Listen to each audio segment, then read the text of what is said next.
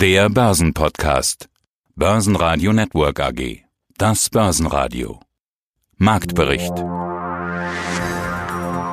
Aus dem Börsenradiostudio A begrüßt Sie Peter Heinrich. Sie hören auch meinen Kollegen Sebastian Leben. Heute ist mal die Luft raus aus den Börsen. Naja, nach den Rekorden. Im Xetra Schluss notierte der DAX minus 0,55 Prozent tiefer bei 13.651 Stellen. Aber war der Jahresstart nicht so super? Heiko Thieme, globale Anlagestratege. Das Börsenjahr hat gut angefangen. Alles stieg am Montag. Gold, Bitcoin, Öl, DAX mit neuem Rekord auf 13.907, nicht auf Schlusskursbasis. War das am Montagmorgen gleich schon ein Trend? Ja, und hier kommen wir gleich auf das wesentlichste Thema zu sprechen, warum wir diese Clubdiskussion einmal in der Woche machen. Und eine Woche ist mitunter ein sehr langer Zeitraum. Denn das, was gerade jetzt von dir gesagt wurde in der Einführung, ist auf der einen Seite richtig und auf der anderen Seite total falsch. Es kommt immer darauf an, wie man die Dinge betrachtet. Wir haben in Deutschland beim DAX-Index bevor die Wall Street eröffnete, hatten wir einen Anstieg mit neuen Rekordhöhen. Wir waren hier bei der 13.100 Marke, also dicht an dem Ziel, was ich vor einem Jahr projiziert hatte, dass wir die 14.000 mindestens sehen werden, bis 15.000 gehen können. Dann kam Corona hinzu, die Dinge haben sich verändert, aber wir haben trotz Corona dieses Klassenziel doch noch erreicht. Zu meiner Überraschung übrigens.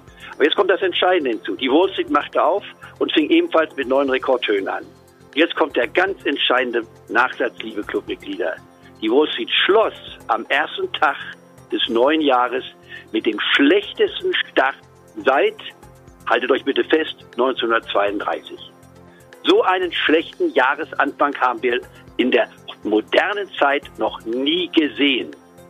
Das muss man in den Zusammenhang setzen. Das heißt also, der Optimist, der naive Optimist, sag ich mal, und ich bezeichne mich als rationellen Optimisten, der sagt, toll, wir haben neue Höchststände gesehen.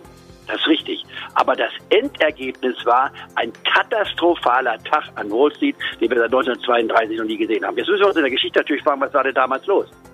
Das war die Endphase von dem größten Börseneinbruch in der Geschichte der Börse schlechthin. Denn wir hatten ja insgesamt hier rund 90 Prozent verloren von den Höchstständen vom August 1929 bis dann Sommer 1932. Das heißt, vor uns liegt, wenn man mal diese Parallele nimmt, eine Situation, die an Brisanz zu wünschen übrig lässt. Ich fange an und will jetzt jeden auch auf die Folter stellen. Ein solches Jahr, wie wir es jetzt vor uns haben, werden wir wahrscheinlich in der Börsengeschichte ganz, ganz selten erleben, nachdem wir schon ein Jahr hatten, was alle bisherigen Parameters, nicht wahr, außer äh, den Fugen gesetzt hat. Und dennoch konnte man im vergangenen Jahr, wenn man die Nerven behalten hat und vernünftig war, sehr, sehr gut verdienen. Und ich glaube, das wollen wir auch in diesem jetzt, Jahr versuchen zu erreichen. Aber jetzt kommt noch gleich meine Frage, nach, nach, meine Gegenfrage. Warum lässt sich das aufgrund eines Tages eigentlich schon definieren? Alle Jahre wieder kommt ja, kommen wir noch mal kurz zum Fünf-Tages-Indikator, den wir letzte Woche besprochen haben. Ich dachte, der ist wichtig. Müssen wir den am sechsten Tag besprechen? Welcher Handelstag gilt hier? Das ist, äh, es ist folgendes. Die Börse, jeder Tag ist ein neuer Tag in der Börse in der, in der Zeitrechnung. Wichtig für mich ist und bleibt es auch, trotz des gestrigen Tages oder gerade wegen des gestrigen Tages, beginnt ein Umdenken an der Börse bzw. bei den Vermögensverwaltern? Guten Tag, mein Name ist Markus Steinbeiß von der Vermögensverwaltung Steinbeiß und Hecker in München. Die verzweifelte Suche nach Wertspeicher nannten Sie es. Ja, welche Aktien kaufen Sie denn dann? Nach welcher Strategie gehen Sie vor bei der Suche nach Wertspeichern? Ich denke, dass wir uns in einem Transformationsprozess befinden, was die, was die konjunkturelle Situation betrifft. Das heißt, jetzt bezogen auf den Aktienmarkt, wir über Generationen hinweg und insbesondere in den letzten 10, 15 Jahren sind wir geprägt von disinflationären Tendenzen mit vielleicht leichten deflationären Unterbrechungen. Das heißt, alle Gewinner in, nicht nur im Aktienbereich, auch in anderen Anlageklassen der letzten Jahre, schrecklich Jahrzehnte, alle Favoriten, alle Gipfelstürmer sind weitgehend getragen von diesem disinflationären Trend, von einem Trend der sinkenden Zinsen, von einem Trend der sinkenden Kosten, von einem Trend der, der nicht aufkommenden inflationären Tendenz. Wenn wir uns die monetäre Situation so ansehen und das wissen Sie genauso gut wie ich, die Explosion der, der Geldmengenaggregate, die steigenden Rohstoffpreise, vielleicht angebotsreduzierenden äh, Pleitewellen, die äh, ein geringeres Angebot weltweit sorgen, der Produkte und Dienstleistungen, die Verteuerung der Lieferketten, all das legt den Schluss nahe, dass wir das Maximum der Globalisierung vielleicht erreicht haben und dass dieser Film, wenn Sie so wollen, rückwärts abläuft. Das heißt, der Grenznutzen der Globalisierung scheint mir mittlerweile bei Null zu liegen oder im negativen Bereich zu sein. Das heißt, vielleicht ist es Zeit, also wage ich wieder den Sprung zurück auf Ihre Frage bezüglich des Aktienmarktes, vielleicht ist es Zeit, die Pferde zu wechseln. Vielleicht ist es Zeit, die, ich sag mal, Deflationsgewinner der letzten Jahre äh, nicht mehr so bevorzugt zu allokieren und dafür Unternehmen zu allokieren, die in zyklischen Bereichen unterwegs sind, die Gewinner eines potenziellen Wirtschaftsaufschwungs in den nächsten ein, zwei Jahren sind.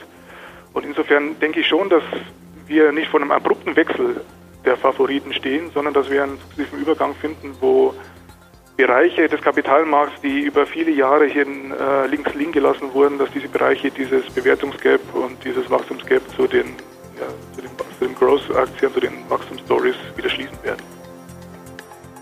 Sie sagten, wir haben das Maximum der Globalisierung erreicht. Vielleicht ist es Zeit, die Pferde zu wechseln. Das habe ich verstanden. Hm.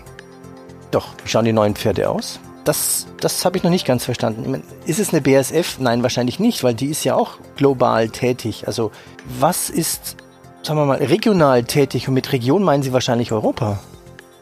Ja, mit, mit, regional tätig meine ich, dass ähm, wir also bezüglich jetzt der, der, der Lieferketten, die, wir, die ich eingangs erwähnt hatte, dass zwei Punkte hier einen maßgeblichen Einfluss haben. Zum einen war das der Handelskrieg und zum zweiten, wie, wie besprochen, die Pandemie.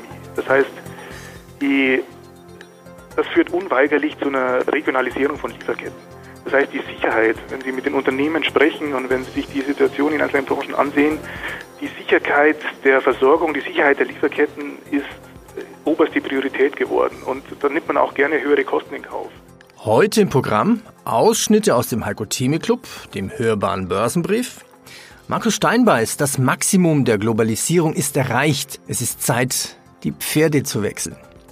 Ein Interview mit der deutschen Grundstücksauktion mit Ricordia 2020 steigt nun auch die Dividende.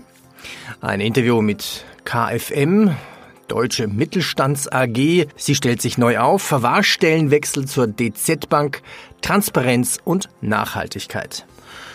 Zudem eine neue Buchvorstellung. Die kommt gleich. Ja, und alle Interviews können Sie in der langen Version hier bei börsenradio.de hören. Und wenn Ihnen dieser Podcast gefällt, bewerten Sie uns doch bitte mit fünf Sternen bei Ihrem Podcast Player. Christian Thiel, Single- und Paarberater vom Beruf und Börsianer mit Leidenschaft mit dem Wikifolio Global Champions und einem eigenen Blog, Großmutter Sparstrumpf. Und ich schlage seit Jahren jetzt schon den Index und wir wollen über ihr Buch sprechen, ihr aktuelles Buch Schatz, ich habe Aktien gekauft. Börsenpsychologie als ganz wichtiges Thema, das ist, glaube ich, auch aus unserem Gespräch schon klar geworden. Aber auch wenn man ins Buch einfach nur mal die Kapitel liest, die Oberkapitelnamen, Vertrauen, Fürchten, Fühlen, das sind alles Emotionen. Äh, das Problem ist, das lässt sich ja gar nicht so leicht unter Kontrolle halten. Also wie hat man seine Gefühle im Griff an der Börse? Ich glaube, das ist eine ganz entscheidende Frage. Ja, dann gehen wir den, zum fünften Kapitel über. Das heißt dann immerhin Wissen. Natürlich kann Wissen helfen. Ja, Wissen, wir versuchen ja beim Wissen den Verstand einzuschalten als Instanz, unser Gefühlsleben unter Kontrolle bringen soll. Und dazu muss man wissen, dass der Verstand dafür ja gar nicht gemacht ist. Gefühle führen ein Eigenleben im menschlichen Gehirn und lassen sich nur schwer über den Verstand kontrollieren. Aber wenn wir sehr, sehr, sehr viel wissen, dann ist es zumindest möglich, dass wir auf Informationen, die von außen kommen, nicht sofort panisch reagieren. Ich sage mal, ein Beispiel. Die Tage kam die Meldung, Facebook wird angeklagt von der amerikanischen Regierung, es soll sich aufspalten in mehrere Unternehmen und so weiter und so weiter und so weiter. So, ich kannte das Thema schon lange und ich habe mich lange damit beschäftigt. Ich weiß viel darüber. Ich gerade überhaupt nicht in Panik, wenn ich die Meldung höre, sondern denke, ach wie langweilig. Da wird nichts passieren, da kommt nichts bei raus, außer dass es Facebooks Möglichkeiten, in Zukunft weitere größere Akquisitionen zu machen, absolut beendet. Ja? Aber das ist schon seit ein, zwei Jahren klar, dass Facebook keine Chance hat mehr, eine Akquisition genehmigt zu bekommen. Also auch keine Neuigkeit. Deshalb ist Wissen durchaus auch geeignet, Ängste zu dämpfen, weil wir dann nicht in Panik geraten. Die Medien neigen dazu, uns pausenlos mit Panik zu traktieren, weil Panik machen zur Aufmerksamkeit führt. Menschen lieben es, auf solche Schlagzeilen zu schauen, die dann ankündigen, oh, wird Facebook aufgespalten. Ja, man fällt auf solche Tricks der Medien, der Börsenmedien nicht so rein, wenn man mehr solides Wissen hat. Und solides Wissen beziehe ich in der Hauptsache aus Büchern, also nicht aus den üblichen Börsenmedien, Gottes Willen. Außerordentlicher V bei TUI mit einer Kapitalerhöhung. Ohne der Zahlung des russischen Multimilliardärs Alexei Modortschow wäre TUI pleite. Die EU genehmigt auch die 1,8 Milliarden Euro Staatshilfen vom Montag. Übrigens, in Norwegen werden mehr E-Autos als Verbrenner gekauft. Und erste Jahreszahlen gibt's auch schon. 2020 fiel das Neugeschäft in der Leasingsparte bei Grenke um 29 Prozent auf 2 Milliarden Euro. Das Vorstandsinterview. Ja, guten Tag, mein Name ist Michael Plättner. Ich bin öffentlich bestellter Vereidigter Grundstücksauktionator und Vorstand der Deutschen Grundstücksauktionen AG. Teil 2. Apropos Schätzung, passend zur MKK haben die GBC-Analysten kürzlich eine Studie veröffentlicht. Darin wird geschätzt oder beziehungsweise errechnet der Jahres Überschuss von 1,66 Millionen Euro und eine Dividende von einem Euro für 2019, also die Dividende, die sie in diesem Jahr ausgeschüttet hatten, waren sie ja vorsichtig bei der Dividendenausschüttung. Wir hatten mal drüber gesprochen. Sie hatten mir in unserem letzten Interview gesagt, dass das eigentlich gar nicht notwendig gewesen wäre, war eine reine Vorsichtsmaßnahme und deshalb hatten sie dann auch angekündigt, eine sehr ordentliche, sehr stark steigende Dividende könnte es geben, die vielleicht sogar über einem Euro liegen könnte. Können Sie schon irgendwas zur Dividenden ja, zur möglichen Dividende sagen? Ich kann das nur wiederholen. Also das sieht so aus, ja, dass wir in diese Richtung kommen. Ob das jetzt ein Euro wird oder 90 oder ein Euro 10, das kann ich Ihnen noch nicht sagen. Nicht, das bedarf ja nachher auch der abschließenden Bewertung, auch durch den ne? also im Rahmen der, der, des Jahresabschlusses, auch durch den Prüfer und so weiter. Und wir haben natürlich auch noch eine Sache, das große Objekt, das wir im September verkauft haben für knapp 10 Millionen, das war ja im Auftrag der Bundesanstalt für Immobilienaufgaben. Objekten über 5 Millionen brauchen die eine Zustimmung des Bundeshaushaltsausschusses, also Haushaltsausschuss des Bundestages. Der ist noch nicht erteilt. Nicht, die haben im Moment ein paar andere Sachen zu tun. Da stehen wir irgendwie noch auf der Warteliste für die Entscheidung. Und nicht, das macht allein 600.000 Euro ungefähr aus an Quotagen. Also da möchte ich noch ein bisschen vorsichtig sein. Aber wenn alles gut läuft, dann halte ich diese Schätzung für durchaus plausibel. Und da wir bisher immer die Maßgabe hatten, dass wir eigentlich eine Vollausschüttung machen, das haben wir dieses Jahr nur Covid-19 bedingt nicht gemacht, weil wir im März noch nicht wussten, wo der Hase hinläuft, könnte man durchaus darüber nachdenken, das, was im letzten Jahr nicht ausgeschüttet wurde, dieses Jahr mit auszuschütten und dann käme man auch über den Euro. Ja. Aber wie gesagt, äh, eine konkrete Höhe, das ist jetzt im Moment noch zu früh. Wird 2020 denn ein Ausnahmejahr bleiben? Es ist schwierig abzuschätzen, äh, was und wie viel bei Ihnen eingereicht wird. Das ist klar, da können wir noch nicht genauer drüber sprechen. Die Nachfrage scheint aber ja wohl erstmal hoch zu bleiben und Sie haben auch immer davon gesprochen, dass nach wie vor bei Ihnen der Zugang, äh, der Zufluss an Angeboten nach wie vor groß ist. Die GBC-Schätzung sieht für 2021 einen Rückgang, sowohl bei Umsatz als auch Ergebnis. Ich weiß, das ist eine schwierige Frage, aber wie ist denn Ihr Ausblick in Richtung 2021? Wir haben ja für 2020 keinen gemacht, weil als es dran war, einen zu machen, waren wir im ersten Lockdown und keiner wusste, wo die Reise hingeht. Wir hatten ja auch ein paar Schwierigkeiten mit Versteigerungsorten, mit der Akzeptanz und so weiter und so fort. Das hat sich dann alles gut dargestellt, auch in den weiteren Terminen. Im Moment sehe ich kein Problem beim Verkauf. Äh, die Kunden kennen ja unsere Prozedur mit dem telefonischen Mietung schon seit Jahren. Das ist keine Covid-19-Spezialität. Also das wird sich sicherlich, da, an der Stelle wird es keine Probleme geben, auch zukünftig nicht. Bei den Einlieferern ist es natürlich unabsehbar, ja, wo geht das hin? Also braucht der ein oder andere Geld? Ja, es gibt, meine, man kann man nicht verhehlen. Die Wirtschaft ist ja nur deswegen so gut, weil ihnen diese 180 Milliarden unter das Volk gebracht werden und irgendwie viele, obwohl sie kaum arbeiten oder ihre Firmen zu haben, trotzdem irgendwie ihre Umsätze ersetzt bekommen. Das kann ja nicht ewig so weitergehen. Dann kann natürlich sein, dass dann nochmal eine Welle kommt von Objekten, die verkauft werden müssen ja, zwangsläufig. Unabsehbar, wann das passiert, irgendwann wird sicherlich kommen. In dem Bereich kleinerer Gastroobjekte hat das sicherlich schon begonnen. Das muss man abwarten, was an Objekten kommt und wie es der Markt annimmt. Noch ein paar Kurse. Artix in Wien 2799 Zähler plus 0,26 Prozent. MDAX plus 0,35 Prozent, 31.059 Eurostox 50 minus 0,5 Prozent, 3.547 Punkte. Börsenradio Network AG. Das Börsenradio für Privatanleger. Ja, schönen guten Tag. Mein Name ist Hans-Jürgen Friedrich. Ich bin Vorstand und Gründer der KFM Deutsche Mittelstand AG. Und wir sind Initiator des deutschen des Europäischen Mittelstandsanleihenfonds. Und es gibt bei Ihnen eine Neuerung, über die wir heute sprechen müssen. Es gibt einen Wechsel der Verwahrstelle. Sie wechseln von Bärenberg zur DZ Bank. Warum dieser Wechsel zum einen und warum jetzt zum Januar 2021? Und der Grund liegt ist einmal darin zu sehen, dass die Bärenberg Bank ihre Verwahrstellenfunktion in Luxemburg aufgibt. Und insofern war natürlich die Notwendigkeit vorhanden, einen Verwahrstellenwechsel durchzuführen. Wir haben auf der Grundlage dann natürlich mit mehreren Verwahrstellen gesprochen und wir freuen uns sehr darüber, dass die Zusammenarbeit mit der DZ Bank weiter erweitert wird, zumal wir ja schon mit dem Europäischen Mittelstandsanleihenfonds gemeinsam mit der DZ Bank zusammenarbeiten. Mit der DZ Bank gewinnen wir letztendlich eine Genossenschaftsbank, bei der das Gen Mittelstand tief verankert ist. Deswegen freuen wir uns über diese Zusammenarbeit, wenn es auch darum geht, professioneller im Markt aufgestellt zu sein.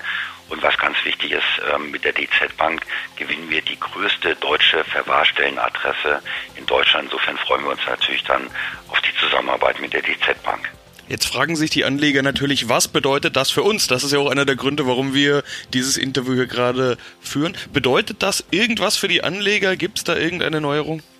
Auf der einen Seite äh, bedeutet das natürlich auch für die Anleger, dass wir die Kosten der Verwahrstelle absenken können und äh, das wird sich natürlich dann auch in der Renditeentwicklung am langen Ende für die Anleger positiv auswirken.